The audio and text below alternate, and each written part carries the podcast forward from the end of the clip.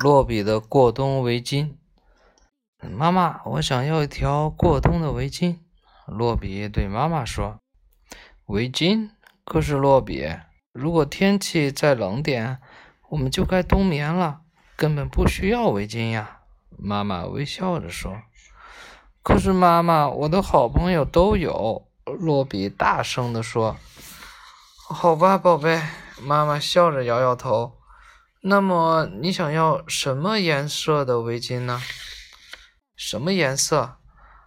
嗯，洛比挠挠头，他不知道自己喜欢什么颜色的围巾，于是去问朋友们，他们的围巾是什么颜色的。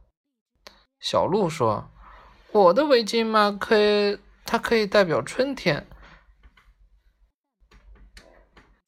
嗯，春天有甜蜜的蜂蜜，我喜欢。”洛比告诉妈妈。你就织一条代表春天的围巾吧。代表春天的围巾。哦，对了，妈妈拿出绿色的毛线，开始织起来。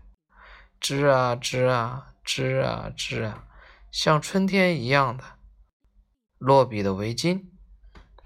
小刺猬告诉洛比：“我的围巾代表着夏天。”夏天有肥肥的鲑鱼，我爱吃。嗯，洛比赶紧跑回家。妈妈，你再织一条代表夏天的围巾吧。哦，好吧，洛比，妈妈给你织就是了。妈妈想了想，拿出红色的毛线，继续织，织呀织呀，织呀织。像夏天一样的围巾，洛比的围巾。小猴子悄悄地告诉洛比：“啊，我的围巾代表着秋天啊，秋天有胖胖的马铃薯，真馋人。”洛比急忙跑回家：“妈妈，代表秋天的毛围巾也来一条吧。”“好吧，洛比，代表秋天是吗？”这难不住。聪明的熊妈妈，她拿出黄色的毛线，继续织，织呀织呀，织呀织，像秋天一样的落笔的围巾。小白兔捂着山半嘴，高兴地说：“嗯，我的围巾代表着冬天哦，我还没有过过冬天呢，这可怎么办呀？”洛比问妈妈：“冬天？”妈妈有点为难。冬天是什么样子呢？熊是没办法知道的。小白兔喜欢的围巾应该是白色的。熊妈妈拍拍脑袋，然后拿出白色的毛线，开心的织起来，织呀织。织呀织，像冬天一样的落笔的围巾。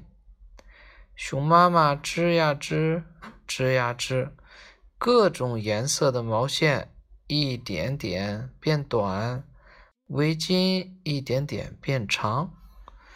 当第一瓣雪花悄悄地落下来时，天气真的冷了。熊妈妈刚刚织完最后一针。这是，真是一条不错的花围巾呐！